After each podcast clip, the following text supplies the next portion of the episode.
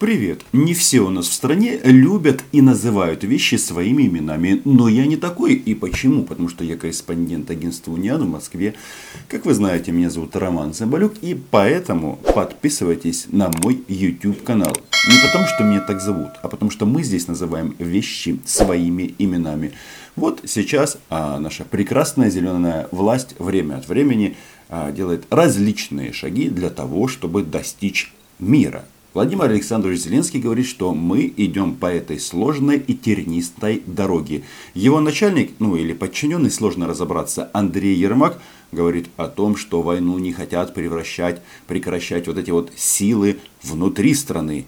Да? И очень часто мы спорим а, на тему зрада или перемога по части каких-либо инициатив а, на линии соприкосновения. Ну вот, например, что там из последнего? Это инспекция на российских оккупантов на украинских позициях. Многих это возмутило, от этого отказались. Было такие? Было. Вот недавно Юрий Бутусов опубликовал приказ а, министра обороны о том, что запрещено стрелять в ответ. Ну, если стреляют в наших захватчиков, то стрелять а, сейчас уже не надо, чтобы не испортить российское военное имущество. Тоже масса недовольных э, постов, заявлений. И многие действительно думают, боже мой, какая сложная эта дорога к миру. И вот мы спорим с друг с другом, по этому поводу. Но знаете, что объединяет все эти вот сюжеты? Что это никоим образом не влияет на то, что происходит на оккупированном Донбассе. Кстати, вот в части того, что теперь нельзя стрелять в оккупантов, я думаю, что можно или автоматы у военных забрать, а лучше нет, лучше автоматы оставить, забрать патроны. Ну, тогда вроде бы визуально армия будет с оружием, но она точно не будет стрелять а, в ответ, ну и вообще не будет стрелять. И тогда действительно а, будет мир, не думаю, если честно. Так вот, а, есть такой прекрасный а, российский канал RTVI. Они себя раньше а, позиционировали такими либералами, базируются, по-моему, в Нью-Йорке и вещают на весь мир на русском языке.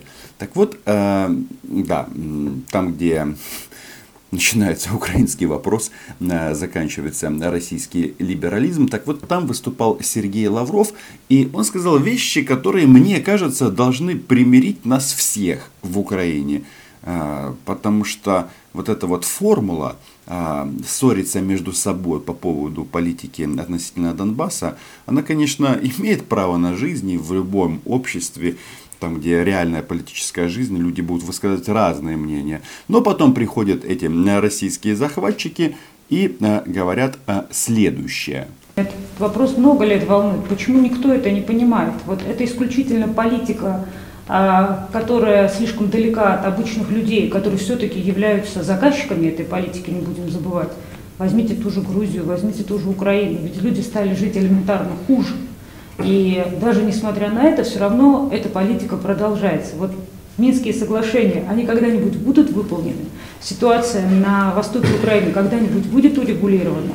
И а, возвращаясь к тому, о чем мы с вами говорили, насколько вообще независима внешняя политика Украины? Это образец российского либерализма. Никто этого не понимает. Нам тут рассказывают, что после прихода этих подлых американцев в Грузии и Украине стало, быть, э, стало жить хуже. Да, точно. И вот что там Тина Канделаки, это же она задает вопросы, ничего ее не смущает, и Грузия, и Украина стала жить хуже. Нет, не хочет она спросить, а что там российская армия делает на территории Грузии и на территории Украины? Американцы виноваты, точно? Так вот, а что по этому поводу, по поводу Минских соглашений, говорит Сергей Лавров? А говорит же он кому? А нашим миротворцам, я не думаю, что при нынешнем э, украинском правительстве, как и при предыдущем э, президенте, э, будет какой-либо прогресс в выполнении Минских соглашений. Да вы что, не может быть. Это что получается, что Зеленский, он такой же плохой, как и Порошенко? Это при том, что Зеленский любит покритиковать Петра Алексеевича, а Петр Алексеевич любит покритиковать Владимира Александровича. А вот для Лаврова разницы нет. Ну, хотя бы потому, что об этом публично говорит сам президент Зеленский, об этом говорит публично вице-премьер Резников, который отвечает за работу в контактной группе, об этом говорит и министр иностранных дел Кулеба. Кого Сергей Лавров не назвал? Правильно, Андрея Ермака. Может быть, э, у него э, какое-то особое мнение по этому сложному вопросу. Они заявляют, э, а, что Минские соглашения нужны, их не, нельзя разрывать, потому что на них, на этих соглашениях и на обвинении России в их невыполнении зиждется политика Евросоюза и Соединенных Штатов – Э, по продолжению санкций против Российской Федерации. И тем не менее, вот э, понимание, такое извращенное понимание сути Минских соглашений, вернее попытка свалить все на Россию, хотя там Россия ни разу не упомянута. Ну тут все понятно, никаких изменений, раз на российские оккупанты уходить с Донбасса не хотят, то пусть за это платят. Но что сказал, а, извращенное понимание Минских соглашений? Это что у нас? Лавров назвал Зеленского извращенцем. Э, ну, давайте еще скажем, что э, слуги народа извращенцы, зеленые извращенцы. Да, интересно. А, оно, конечно, вот глубоко-глубоко проникло в сознание в том числе и наших европейских коллег, включая Францию и Германию, которые, будучи авторами Минских соглашений, соавторами вместе с нами, украинцами, Э, и Донбассом не могут не понимать того, что украинцы просто, э, просто извращают э, свои обязанности, пытаются от них отойти и навязать другое прочтение Минских соглашений опять извращенцы, ну, причем э, они не только в Киеве, это не только Зеленский, это, конечно, радует. Еще в, в этом списке извращенцев значится Франция и Германия. Ну, компания, я считаю, неплохая. Но что там сказал Сергей Викторович? В Минских соглашениях не указано а Россия вообще, да, ну там про российско-украинскую границу что-то сказано, мы это все знаем. То есть он хочет сказать, что России там нет, да, что э, Россия как бы ни при чем. А, я правильно понимаю? Ну, в принципе, об этом все говорят в а, российском телевизоре. И да, только а, эти украинские извращенцы другого мнения. Нам предлагают отдать сейчас э, Донбасс, ту часть Донбасса, которая восстала против незаконного антиконституционного переворота, отдать ровно тем, кто объявил этих людей террористами, Слушаем внимательно. Сергей Лавров говорил, что Россия ни при чем, что России там нет. Но тут же он говорит, нам предлагают отдать. То есть России предлагают отдать. И если России предлагают отдать Донбасс, что же это может значить? Это значит, что он сейчас а, под российским контролем. Я правильно понимаю? И Сергей Викторович тоже это понимает и не хочет отдавать то, что они вместе украли. Как мне тут э, сказал один товарищ, Рома, ну почему мы будем вам отдавать Донбасс? Ну мы же его честно завоевали. Почему вы такие э, требовательные к нам? Мы же просто э, хапнули этот кусок. Мы заплатили за него э, жизнями наших солдат. Мы не можем просто так уйти. Логика в этом есть. Даже и в этом случае звучат заявления из уст перечисленных мной товарищей, а также бывшего президента Украины Кравчука, который сейчас возглавляет делегацию в контактной группе в рамках Минского процесса, о том, что Минские соглашения в таком виде невыполнимы, их нужно переделать, э, их нужно поставить с ног на голову и для начала просто отдать Донбасс под контроль э, украинского правительства, украинской армии. Ну, если это территория Украины, то, мне кажется, логично отдать э, украинской армии под контроль Украины. Кому отдать? Что говорил Сергей Викторович? А, Россия должна отдать. То есть э, э, Россия не хочет отдавать часть территории Украины под контроль Украины. Тогда что это значит? Россияне это оккупанты. А Тина Канделаки говорит, что что-то непонятно что очень сложная ситуация, что американцы во всем виноваты. Кстати, э, про американцев они там тоже э, говорили, и это прекрасная формулировка. А, вот, поэтому обработка мозгов, промывание мозгов – это то, чем э, чем славится американская мягкая сила. В территории бывшего Советского Союза пока еще ни одна страна в целом от этой мягкой американской силы не выиграла. И я тут хочу просто перейти к Минским соглашениям. Ну, мы уже перешли к Минским соглашениям и извращениям. Хотя кто здесь извращенец, там очень большой вопрос. Они тут говорят, что вот американская мягкая сила, она там мозги переворачивает. Но, э, может быть, она влияет и на россиян, потому что у них же тут вообще все на бекрень. То есть мягкая сила а на постсоветском пространстве американская, но почему-то везде российские танки Странно. И они почему-то об этом не говорят. Еще там Тина рассказывала, что она была на, в Давосе на закрытом мероприятии, и там люди говорили об оккупации Крыма. А она говорит, ну там же был референдум. И тут нужно а, вернуться к словам а, Сергея Лаврова, который говорил, что ну, мягкая сила американская а, переворачивает мозги. Вот она и перевернула.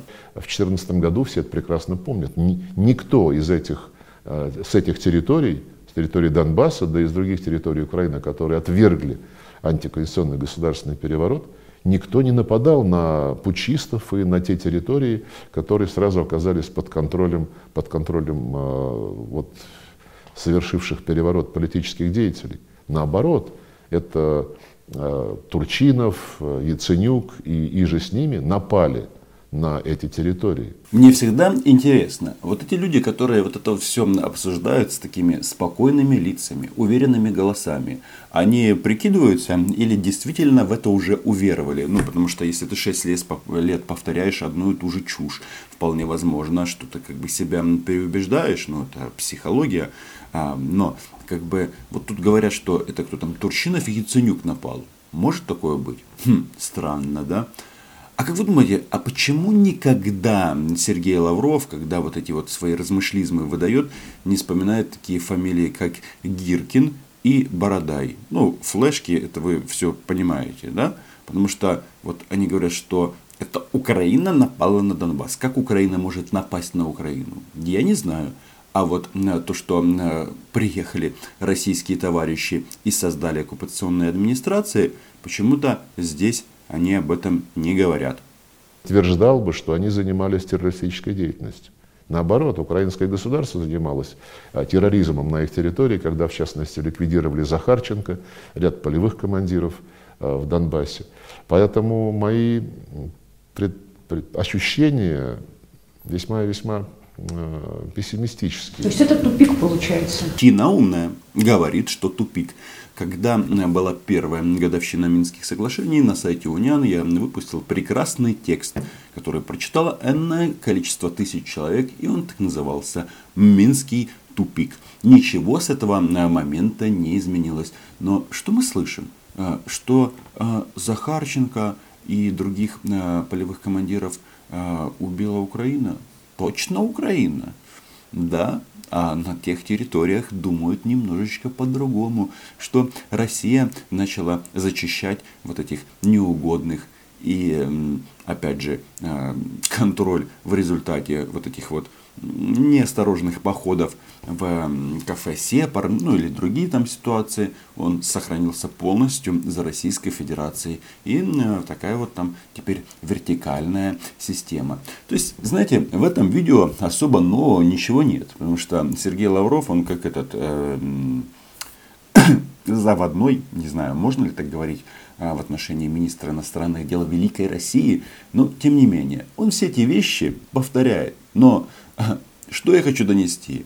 Что вот э, в части российской внешней агрессии, ну, как бы не стоит э, ссориться с друг с другом так э, скажу дипломатично. Я понимаю, что россияне ждут, когда у нас к власти придут Медведчуки. И ждут они уже сколько, 6 лет, 7 лет. Но что-то мне подсказывает, что А, не факт, что они придут, и Б, не факт, э, что им удастся выполнить российские хотелки. И во всех этих размышлениях, как вы видите, э, россияне в принципе не рассматривают возможность деоккупации Донбасса. Ну, вот такие они, эти не братья. И в такой ситуации нужно, а, становиться сильнее и готовиться к проведению своей операции «Буря». Придет время, а, проведем. Нет, значит все останется так, как сейчас. Читайте унян, подписывайтесь на мой YouTube канал. И если вы э, все-таки считаете, что кинокандилаки на вот этом э, телеканале RTVI э, превратилась в классическую российскую пропагандистку, заходите ко мне на Patreon. Чао. Задают вопрос про Крым. Я все время людям напоминаю про референдум. Я была очень удивлена, я была в Давосе, была такая закрытая встреча, на которой были достаточно серьезные эксперты из Соединенных Штатов Америки. И когда они абсолютно уверенно стали утверждать о том, что Крым оккупирован, я просто напомнила про референдум.